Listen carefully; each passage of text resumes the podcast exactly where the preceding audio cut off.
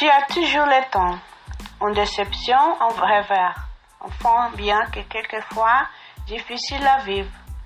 N'est pas toujours en perte. Pas toujours en mauvaise chose ou à bord du compte. Parfois, c'est juste une étape entre ce que, qui ne te correspond pas, correspond pas et que ce que tu souhaites. Parfois, c'est l'élément, élément euh, déclencheur d'une évolution nécessaire.